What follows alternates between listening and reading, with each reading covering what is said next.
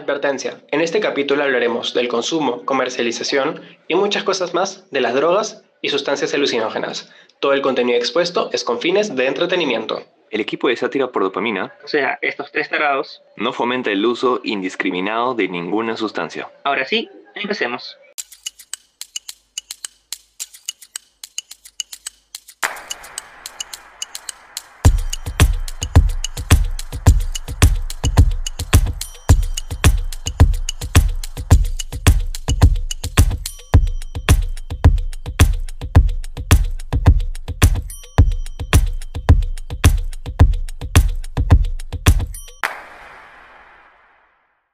Tal chicos? ¿Cómo han estado? Todo bien, todo correcto. Y yo que me alegro. Una semana bastante ocupada, en verdad. ¿Saben? Hace poco encontré unos artículos científicos que hablaban sobre el uso de plantas para tratar problemas de salud. ¡Wow! ¿Cómo así? Hablaban sobre el uso de drogas naturales, entre ellas la ayahuasca, para tratar distintas enfermedades neurológicas y psiquiátricas, incluso algunas donde las pastillas no funcionaban. Ayahuasca, lo que usaban los incas, Mm, me suena. A mí también, y creo que conozco a la persona indicada para que nos hable de esto. Bueno, queridos oyentes, ya estamos acá con Gonzalo Rodríguez del Santuario Tonquiri. Hola, Gonzalo. Hola amigos, ¿cómo están? Bueno, primero quería que nos cuentes un poco quién eres tú y qué es el Santuario Tonquiri. Con mucho gusto, Mauricio. Pues bueno, yo soy peruano de nacimiento, una persona muy respetuosa de nuestras culturas ancestrales de toda la vida. Fui educado en medio de todas esas prácticas ancestrales por las cuales llevo bastante tiempo tratando de, de cuidar nuestro patrimonio intangible, sobre todo al respecto de la práctica de la medicina ancestral, que es ya la práctica que yo personalmente manejo. Yo soy un vegetalista, es decir, que trabajo con plantas maestras, con plantas curativas, muchas de ellas pues de origen peruano, la selva peruana, lo son los grandes árboles de la lupuna, el ajosquiro y la tan mencionada y ahora algo popular ya ayahuasca. ¿verdad? Llevo años viviendo en Guatemala y recientemente hemos iniciado ya un proyecto de un centro de terapias ancestrales que combinan toda esta medicina vegetalista que he aprendido en nuestra selva peruana con otras prácticas también de sanación ancestral propias de aquí, de esta parte de la región de Latinoamérica, en Guatemala, e inclusive otras formas también de, pues, de trabajo de la conciencia, de, de, la depresión, como en yoga. Entonces tratamos de ser un centro de terapéutico multidisciplinario y hacia ahí es a donde estamos apuntando para ayudar a las personas a tener paz, a estar libre de, de esas cargas que producen depresión, que producen ansiedad, que producen enfermedades de tipo psicosomático, gracias a, al trabajo que hacemos con, con las plantas y con las personas. Si no te entiendo mal, tú quieres una especie de centro de medicina vegetalista basada en plantas y cogiendo estos diferentes conocimientos que tenemos a lo largo de la historia en un solo lugar. Yo he tenido la oportunidad de estar ahí una vez, que tú me invitaste y es un lugar precioso, y quería ver si podías describirnos un poco cómo es el lugar. Claro que sí. Mira, eh, Tonquiri fue elegido en un espacio, este tipo de prácticas se llevan a cabo en un espacio de retiro, ¿verdad? Entonces es un centro de retiros en el campo. Estamos en medio de granjas, de cafetales, con vista a dos volcanes, uno, a tres volcanes, uno de ellos totalmente activo, ¿verdad? Entonces tiene ese, esa, esa calidez de, de, contacto con la naturaleza, que es lo que se requiere cuando uno entra a este tipo de, de terapias pues, con plantas, de terapias de conciencia. Es un espacio en el que tenemos unas cabañas para que la gente pueda retirarse, pasar un fin de semana, o pueda venir a un programa de rehabilitación de todo un mes tenemos un espacio que llamamos la Maloca Tonquiri, donde se hacen las prácticas de medicina, donde se sirve ayahuasca, se sirve peyote, practica yoga, meditación de forma paralela para ayudar a las personas a lidiar con, con sus padecimientos. Y bueno, ahí estamos creciendo, estamos jardinizando, estamos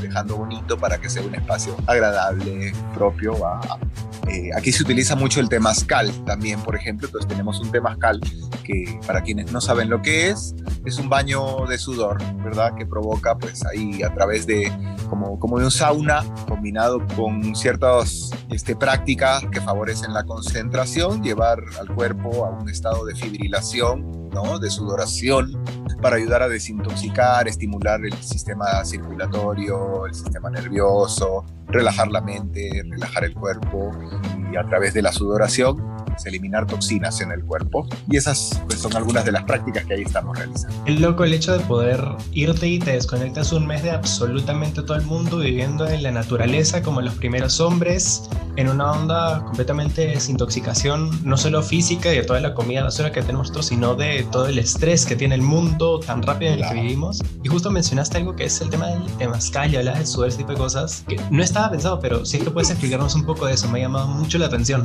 Claro, bueno, tú, ustedes ahí ya saben que la fiebre cumple con ese facilitar ese proceso de combatir las infecciones a través del calor, estimula el sistema inmunológico, pero eso es un conocimiento ancestral que viene desde hace mucho tiempo. ¿Verdad? Entonces lo practicaban todas las culturas mesoamericanas, desde el sur, inclusive las culturas nativoamericanas, el sur de los Estados Unidos, todo México y Guatemala, donde estoy, estaba la práctica de uso del temazcal que además de cumplir con esta, con esta desintoxicación física a través de la sudoración, a través de la fiebre, se acompaña a través de un guía, el temazcalero se le llama, el cual te ayuda mientras estás dentro del temazcal también a desintoxicar o eliminar las toxinas de la mente eh, al entrar en un estado como de trance acompañado por la oscuridad, la humedad y el calor que produce el temazcal en un espacio cerrado que de alguna forma nos recuerda a ese momento, esos nueve meses que estuvimos en el útero de la madre, un espacio húmedo, oscuro, caliente. Entonces entras al temazcal buscando ese renacer, buscando ese volver a ver las cosas de una nueva manera, desintoxicar mente y cuerpo a través de una sesión del temazcal, guiada pues, por, el, por el guía temazcalero, que va, provoca el trance a través de, de sus cantos, a través de los aromas, de las plantas medicinales que se añaden al vapor para que sean respiradas por el cuerpo. Cuando uno sale del temazcal, se le, le está esperando afuera también, aprovechando que todos los poros están abiertos, baño con, también con plantas medicinales, eucalipto, ruda, ¿verdad? pétalos de rosa, lo que necesites ahí para absorber todos estos aceites esenciales que están contenidos en estas plantas que sean absorbidos por tus poros. Entonces te provoca una sensación de frescura, de haberte energizado a través de la acción de todas estas plantitas que absorbe tu piel. Es un cuarto de renovación total y absoluta del ser humano. Entras y sales una persona completamente diferente, sin nada y con lleno de nuevas energías, de, con todas estas plantas y cosas que le pones en el cuerpo. Exactamente. quitarte todo de ti. Así es, de eso se trata. Renacimiento. No sé, no sé ustedes oyentes, pero a mí la verdad me encantaría uno en este momento. a quitar todo el 2020, por favor. Sí, porque el 2021 no se ve mucho mejor.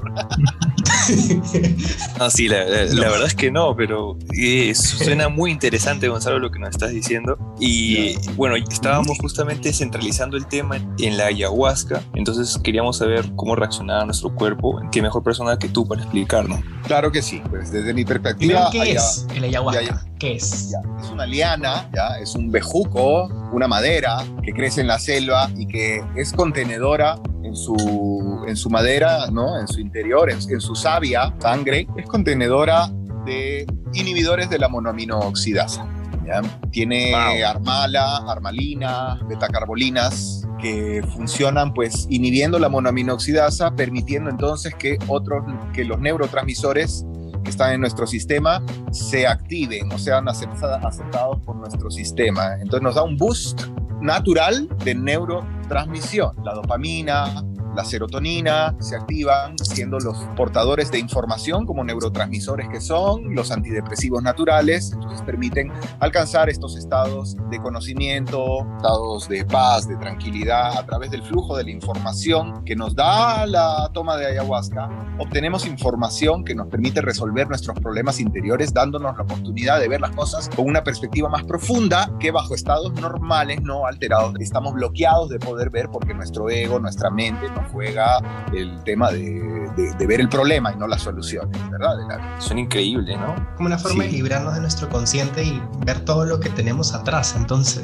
exacto, es abrir, es abrir el gavetero con todo lo que has venido guardando y que se va acumulando y que puede conducir a padecimientos primero de tipo emocionales, psicológicos, como la depresión, la adicción y a otros padecimientos que pueden tener un origen, ¿verdad? Psicosomático, porque las cosas no están funcionando bien en la mente, en el corazón, entonces el cuerpo empieza a fallar también, ¿no?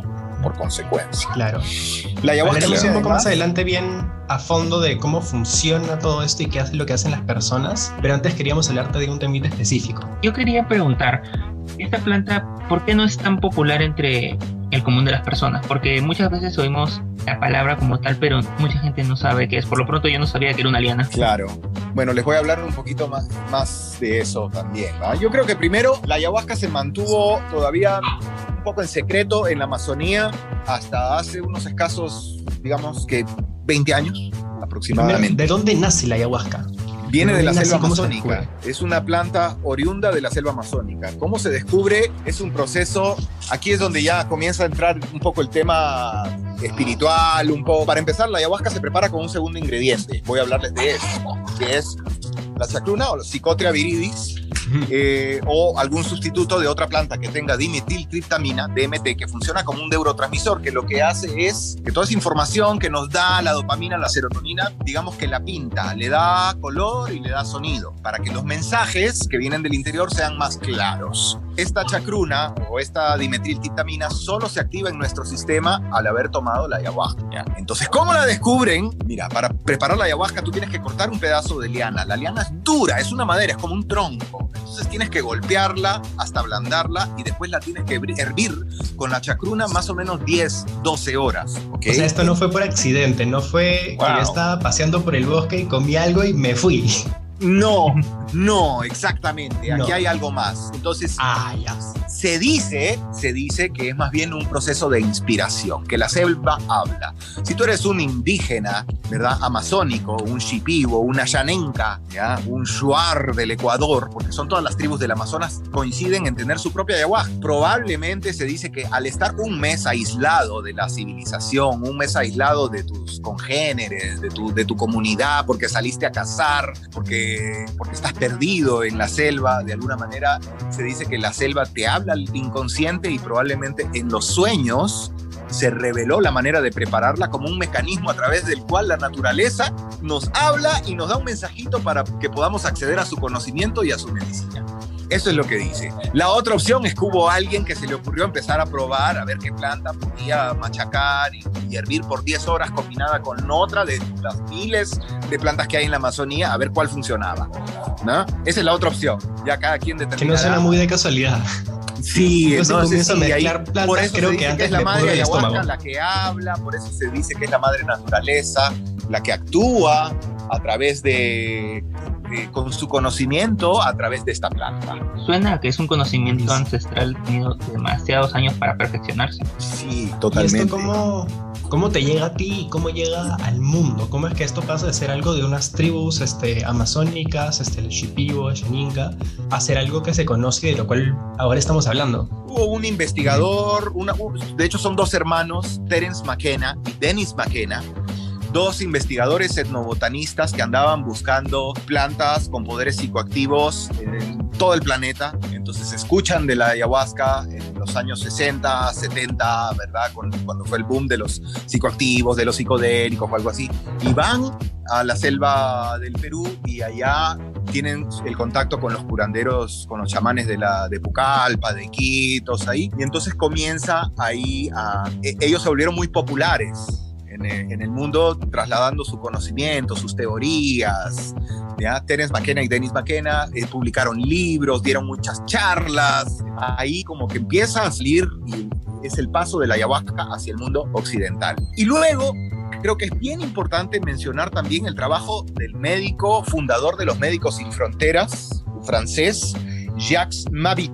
Jacques Mavit llega en los años 80 al Perú con Médicos Sin Frontera, tratando de llevar medicina a los pueblos que no tenían acceso al sistema de salud oficial, ¿verdad? A través de esta, de esta fundación, de esta ONG. En esos paseos llegan a la selva y conocen a los curanderos peruanos, amazónicos, y ahí descubren también el poder de la ayahuasca para tratar cierta cantidad de padecimientos, y no solo de la ayahuasca, sino de todas las otras plantas que tal vez no son psicoactivas, pero que son muy importantes en la batería de, remedios, digamos, que tiene un curandero eh, amazónico, un curandero vegetalista o, ayahuasquero. Entonces, Jacques Mavit se esforzó mucho, inclusive por obtener, trabajar con el gobierno del Perú, por quitar el oscurantismo detrás del uso de la ayahuasca y convertirlo en algo puro, en algo positivo, medicinalmente eh, bueno para la humanidad. Funda el primer centro oficial de terapias eh, basadas en la ayahuasca y otras plantas amazónicas que se llama Takiwasi, que está ubicado en Tarapoto, si no me equivoco, y ahí está él trabajando hasta el día de hoy y le debemos muchísimo todos los ayahuasqueros, ¿no? porque en parte gracias a su trabajo, en el año 2009 el Ministerio de Cultura del Perú nombra la ayahuasca como un patrimonio intangible de los peruanos. Su uso... no tenía ni idea. Sí, así es. En el año 2009, durante, durante, el gobierno de Alan García, su segundo gobierno, el, ministro, el Ministerio de Cultura nombra el uso ritual responsable de la ayahuasca un patrimonio cultural de todos los peruanos.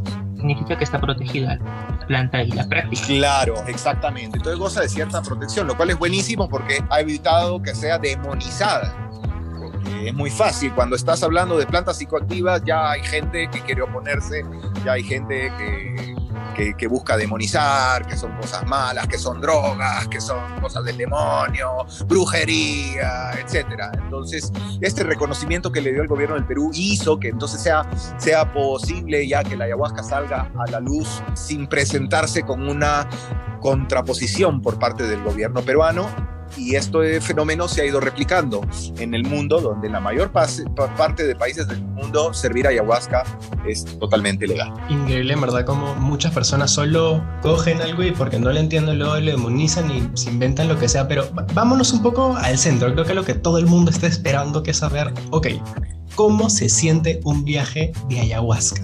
¿Qué te hace? Ok, te puede hacer muchas cosas, dependiendo del viajecito que te eches, como decís vos, ¿verdad? O sea, cuando vas a tu terapia de ayahuasca puedes esperar una gran cantidad de fe. Lo primero es la neurotransmisión empieza a funcionar 10 veces más a lo que estás usado. Entonces empiezas a recibir mucha información.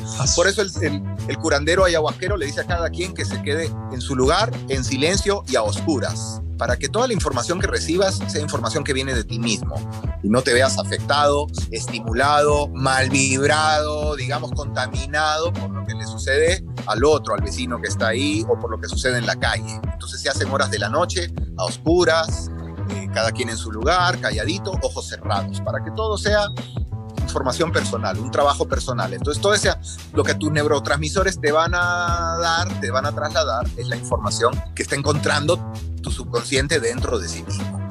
No viene del vecino, no viene de la casa de al lado, es todo lo que viene aquí adentro. Entonces comienza este flujo de neurotransmisión que nos obliga a encontrarnos con nosotros mismos, lo cual provoca inmediatamente un proceso depurativo. ¿A qué me refiero con eso? Primero, la ayahuasca empieza a trabajar a nivel físico. Es muy probable que te dé un poquito de diarrea te limpia. Si hay parásitos en tu sistema digestivo, te los saca de una vez. Luego puede que haya sudoración o algo así, porque estás nervioso encontrándote con información de ti. Ahí empieza el trabajo emocional, el trabajo mental. Comenzamos entonces a sentir tus miedos, tengo miedo a la muerte, tengo miedo a la subsistencia económica, tengo miedo o, a tus rencores, tengo rencor, me contamina este sentimiento, esta emoción. O sea, todas las cosas que están guardadas dentro de la gaveta, bajo el tapete, bajo la alfombra, empiezan a aflorar y te ves obligado a enfrentarlas porque tu mente, con un niveles de, de neurotransmisión tan elevados, no te da tiempo, no te da mecanismos para ocultar lo que no quieres ver, que es lo que estamos todo el tiempo haciendo. ¿Verdad?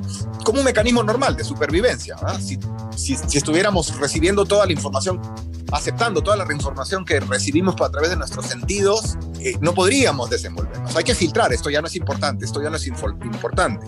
Cuando estás manejando necesitas saber para dónde va a la pista y punto. Todo lo demás que suceda a los costados ya es información que está de más a dónde está la pista y si hay un alto, un semáforo, eso es lo que necesitas saber para manejar y filtras. Entonces tu mente para su supervivencia hace eso todo el tiempo, pero también la hace con tu memoria, con tus emociones, con tus sentimientos. Todo lo que no te sirva para sobrevivir lo empieza a ocultar. Entonces no es como que un efecto tan general como por ejemplo la marihuana o la cocaína o el alcohol, que tiene un efecto específico que es más o menos igual para todo el mundo, sino es depende mucho cómo estés tú. Exactamente, siempre es diferente. A veces hay vómitos también, porque cuando te, te enfrentas ante todas estas emociones, estos recuerdos, estas energías negativas, todo lo que no quieres aceptar de ti mismo o de, la, de tu historia personal, provoca inmediatamente una náusea, porque estás hasta que se libera y sentí, ya se fue tu ex. Ya se fue tu ex, la vomitaste a tu ex esa que no querías vomitarla, ya se fue, salió. Todas, todas, todas. Exacto, ¿ya? Más o menos así es el proceso. El duelo, si estás atravesando un proceso de duelo y no, no logras resolver esta pérdida de un ser querido, entonces ahí, también logras aceptar. Y luego viene el componente de la dimetiltitamina que nos ayuda a pintar la información, ¿verdad? Entonces, ahí es donde durante el proceso puede que haya visiones o puede que haya voces o sonidos. Escuchamos y vemos cosas que vienen, que acompañan esta información, dándole esa sensación 3D o 4D, digamos, que es la que ya eh, nos permite aclarar el mensaje que estamos recibiendo. Entonces esta persona de duelo de pronto logra ver a la persona que perdió, logra ver a su madre, a su esposo fallecido. Y, y, escuchan un mensaje, y hay una palabra alentadora, algo, mira, yo aquí estoy siempre contigo, ¿verdad? Déjame partir, ya nos veremos más adelante. Ya, los dejo a ustedes y eso es algo que viene de su propia cabeza, de su propio inconsciente, o si, es, o si realmente hay un mundo más allá. Eh, yo no voy a tratar de mezclar ciencia con espiritualidad en este momento, ya queda cada quien. Pero si estás viendo una imagen de tu cabeza, de tu propio duelo, o estás viendo a la persona, en ambas el objetivo es dejarlo ir. Exacto, funciona. Al final, lo logras. Al final lo que importa es que funcione, pues, ¿no? Ajá. Como una purificación, o sea, uno claro, lo malo exacto, y que exacto, bueno. Exactamente. O sea, todo, todo lo negativo sale y no puedo darme, por decir, un viaje negativo. O sea, no puedo tomar esa, o sea, no podría por casualidad tal vez irme a ese lado negativo sin que yo quiera. Exacto, por eso la presencia del curandero, del chamán, del vegetalista, como quieras llamarlo, porque él ya sabe, ¿verdad?, cómo hacer para que salga lo malo y entre lo bueno y no sea al revés porque lo que estás haciendo es abrir las puertas del, inconsciente. Claro. Sí podría ocurrir lo contrario si no estás en el ambiente adecuado, con la guía adecuada, con el apoyo adecuado, con el consejo adecuado para enfrentar eh, estas visiones, para enfrentar estas situaciones o lo que sea que pueda plantearse. Dicen los curanderos con, en su lado espiritual que evitan que entren los demonios y que cantan para que solo, solo cosas buenas entren a, tu paciente y que se vayan las cosas malas y así, ¿verdad? Ahí estamos hablando de ideas negativas que pueden sembrarse también si no se manejan las cosas de una manera Yo, yo te puedo dar a ti ayahuasca y tú, y tú de pronto en tu, en tu viaje de ayahuasca empiezas a, a confrontar los problemas que tienes con tu papá porque era una persona autoritaria, porque era una persona castigadora, un poco violento, por darte un ejemplo muy común, ¿no? Entonces, un chamán te va a enseñar a limpiar esa memoria, a conozcas a tu padre, a que entiendas tu historia, la historia de él y que sepas purificar toda esa energía. Mientras que un, perdón la palabra, pero un imbécil, ahí que es muchas veces lo que pasa con el consumo de otro tipo de sustancias más de recreo, digamos, como el LSD, viene un imbécil y, con dos chicos con, tomaron LSD y empieza uno a tener esos problemas y el amigo le dice, mandalo a la verga. ¿Ya? ¿Me entiendes? Entonces está depositando, lo que está haciendo es depositar una idea negativa en el subconsciente de esta persona, en el inconsciente de esta persona, en lugar de decirle, mira, tienes que curar la relación con tu papá, entenderlo, etc.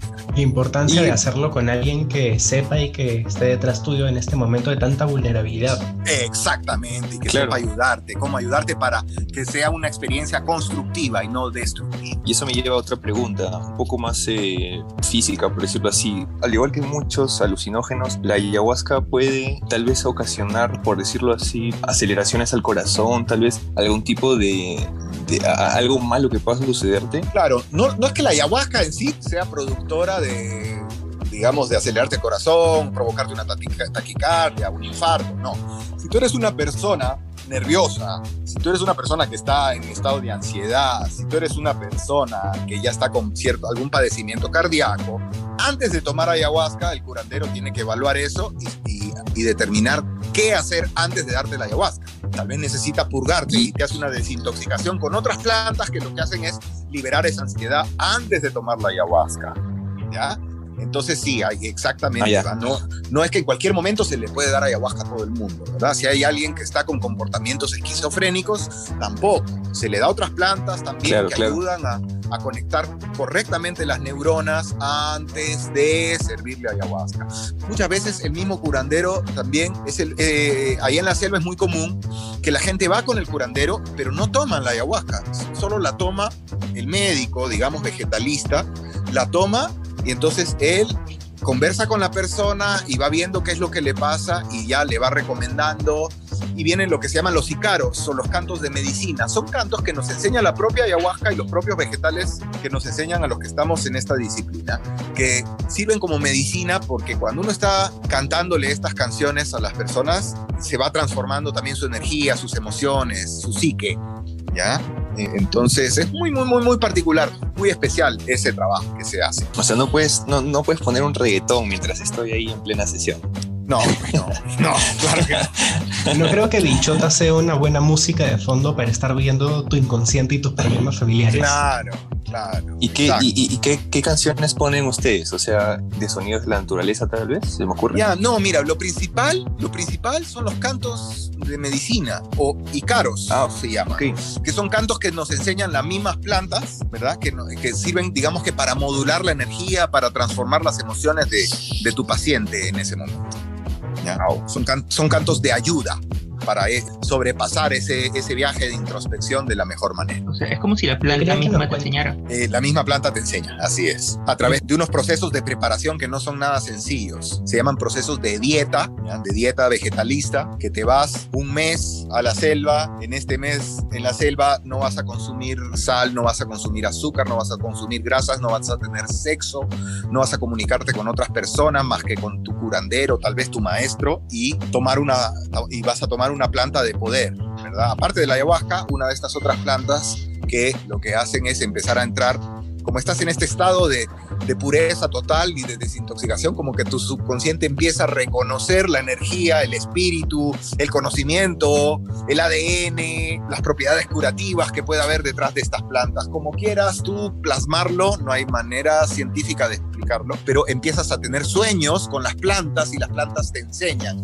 te enseñan los cantos, te dan un consejo, te dan una enseñanza y así es como funciona el proceso de, de aprendizaje o el proceso de curación. Cuando vas a curarle a alguien un padecimiento, los, los médicos estos también, ah, tú tienes un tumor y lo vamos a curar con este árbol, vas a tener que hacer una dieta de tres semanas con, todas estas restricciones, tomando este árbol que te va a ir transformando el sistema, va a ir curando tu sistema. Increíble. Quería que nos cuentes un poco las experiencias de personas que tú has vivido, cómo le han ayudado este tipo de plantas cuando han tenido problemas mentales, casos de, me contaste es un caso de insomnio, casos de depresión. ¿Cómo ayuda este tipo de plantas a las personas? Ese tipo de terapias, porque vemos que no es solo plantas, es Exacto. todo. Te voy, te voy a dar un ejemplo. Ahorita, ahorita acabo de salir y estoy muy contento. Tuve a un chico, eh, un chico que había pasado por adicción a la heroína. Había logrado contenerse, pero no había curado, ¿verdad? Se estaba conteniendo el consumo, pero con todos sus mismos problemas y empezó a tomar fármacos muy fuertes para poder dormir. Codeína y... ¿Verdad? Entonces, este muchacho llegó un poco desesperado.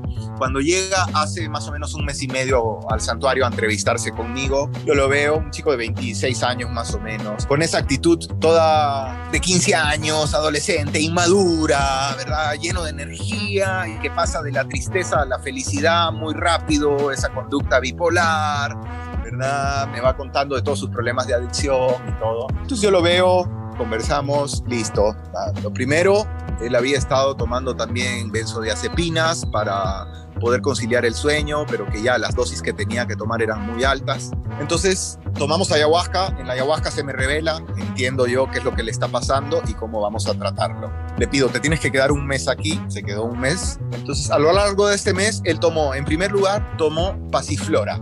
Es una variedad de pasiflora que yo tengo ahí sembrada, es familiar del maracuyá, se toma el tallo con las hojas y es un equivalente natural a la acción de las benzodiazepinas, ¿no? Es un ribotril natural que lo que hace es estimular el GABA, el ácido aminobutírico, para poder calmar la ansiedad, tener un buen sueño, mejor concentración, mejor descanso, relajación mental. Entonces le di por varios días la pasiflora, la pasiflora, hasta que él dejó de necesitarla ya.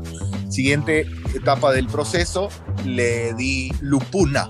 La lupuna crece allá en el Perú, crece aquí en Guatemala, es un árbol también que ayuda con toda la reconstrucción neurológica, ayuda a, reparar el sistema neurológico, a construir nuevas neuronas, acelera el proceso de reaprendizaje de nuestras neuronas en cuanto al comportamiento con los neurotransmisores y todo eso, repara, digamos que la sinapsis, ¿verdad? Ahí las, las dendritas, ahí ayuda con toda esa reparación para que la memoria que hay en las neuronas sea otra ya que empiecen a acostumbrarse a trabajar con su neurotransmisión natural dentro del cuerpo. Y finalmente le di bobinsana, que también es una planta que lo que ayuda es como a fortalecer la disposición, la voluntad del individuo. No te puedo decir, cuando no te digo qué, qué compuestos hay metido es porque la ciencia no ha estudiado todavía estas plantas. ¿ya? Esto es un tema completamente nuevo y del que se sabe poquitísimo, ¿verdad?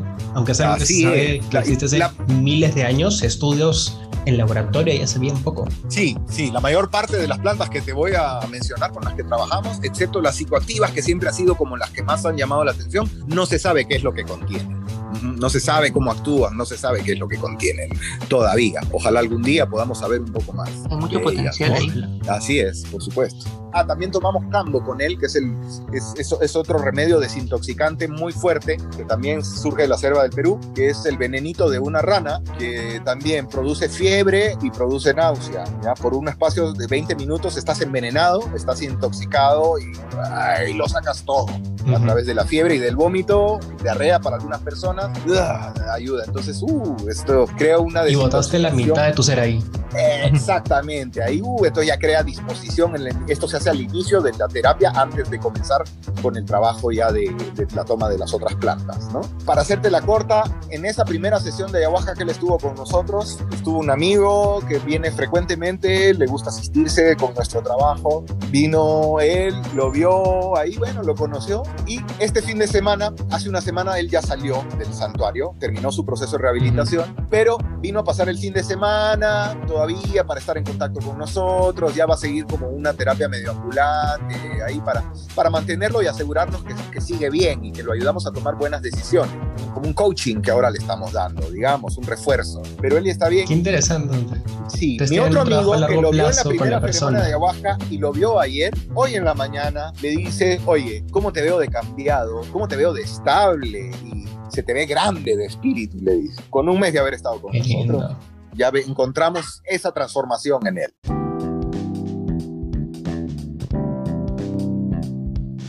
Interrumpimos esta conversación tan interesante para lanzar un datazo. ¿Sabías que nosotros, los seres humanos, no somos los únicos que consumimos narcóticos? Se han observado a delfines nariz de botella jugar junto a peces lobo para conseguir la toxina que tienen estos, específicamente la tetrodotoxina. Los delfines se acercan lentamente al pez globo y posteriormente empiezan a jugar o a actuar de una manera peculiar, dando vueltas y tocando el pez globo con sus narices. Parecen entrar en un estado de trance tras recibir la toxina, pero no hay problema porque los peces no sufren ningún daño, solo es un poco de diversión bajo el mar. Ahora sí, sigamos con la entrevista.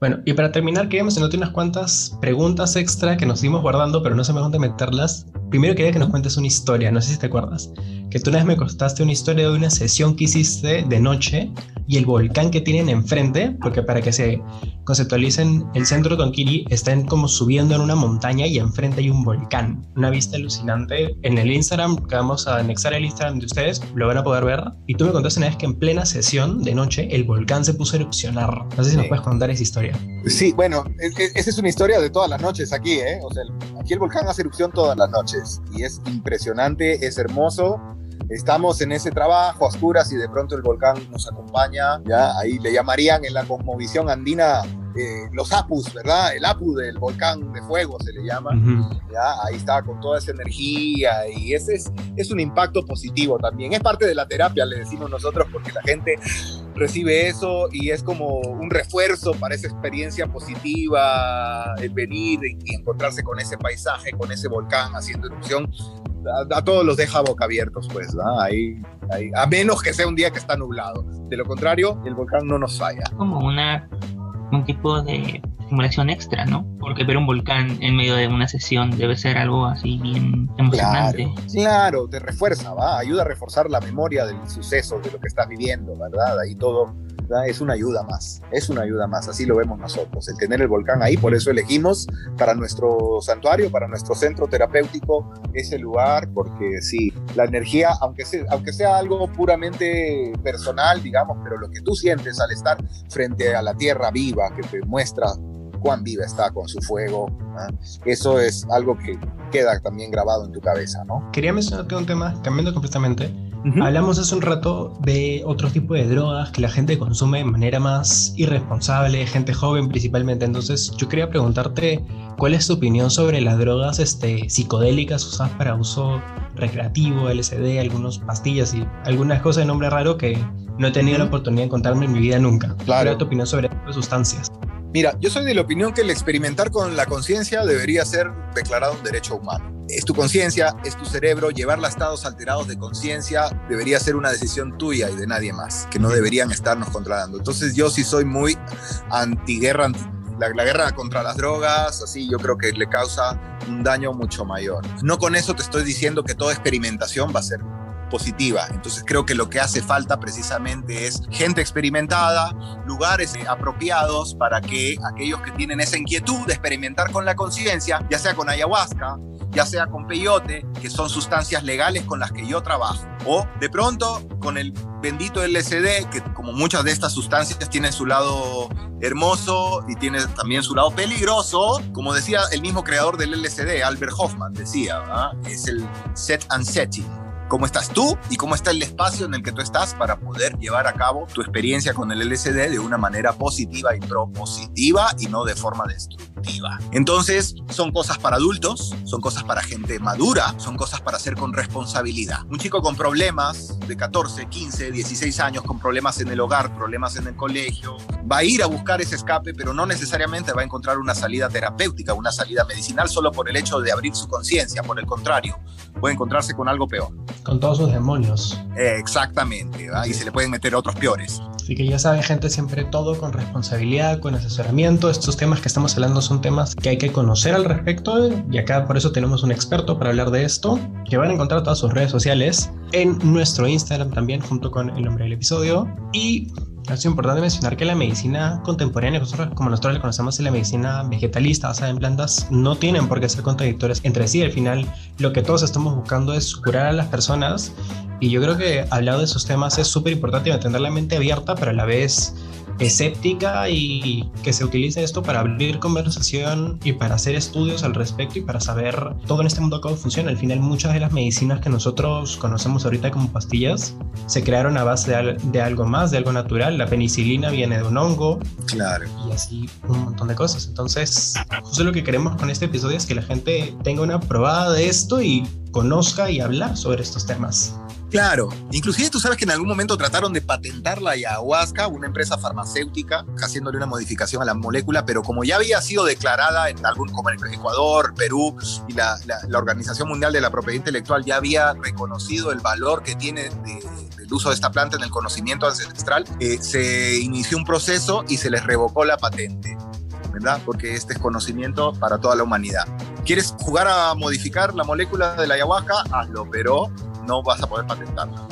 Por eso es tan importante el hecho de que los ministerios de, distintos países reconozcan estas plantas y que, que tengan una protección para evitar que las personas incorrectas claro. que ganen dinero con esto pero si en la medida que haya gente que busque para curarse a sí misma o para curar a otros, como el caso de ustedes, que busquen estas otras opciones, las van a encontrar y van a ver que hay todo un mundo ahí también esperando este, revelarse a través de este conocimiento de plantas que es de milenios atrás. Es increíble, ¿verdad? Es todo un mundo y lo que hemos visto acá es una, una invitación, por así decirlo, una entrada, una pincelada de cómo es. Y bueno, lamentablemente con esto hemos terminado por el día de hoy. Querido oyente, ¿has probado drogas alguna vez? No mientas. ¿Crees que deberían utilizarse más de este tipo de plantas para tratar enfermedades? ¿Verdad? Yo creo que sí que debería estudiarse. ¿Qué piensas de la ayahuasca? ¿La probarías? Muchas gracias a nuestro querido invitado Gonzalo Rodríguez del Santuario Tonkiri por acompañarnos en este episodio. Pueden seguirlo en Instagram como arroba Sanctuary, donde podrán encontrar toda la información sobre su establecimiento en la ciudad de Antigua Guatemala,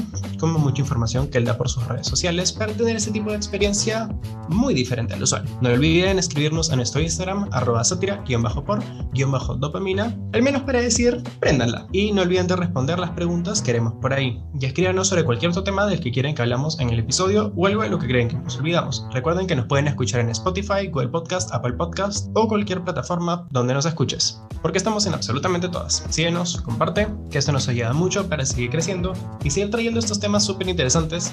Muy interesante. No sé si quieres dar un mensaje final, Gonzalo.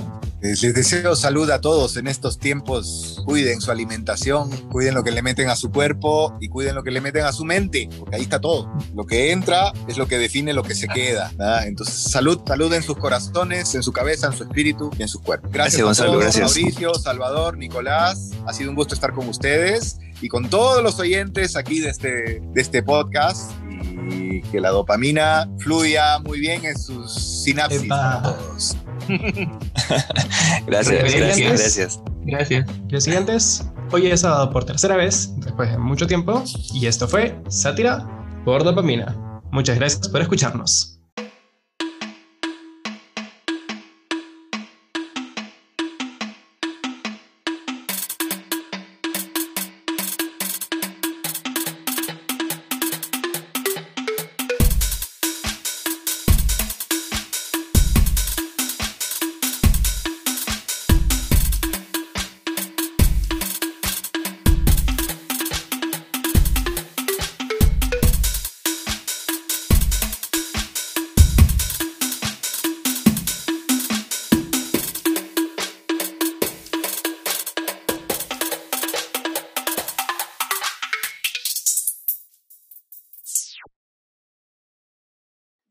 ¿Sigues aquí? Bueno, como premio por tu paciencia, te daré una pista del próximo capítulo.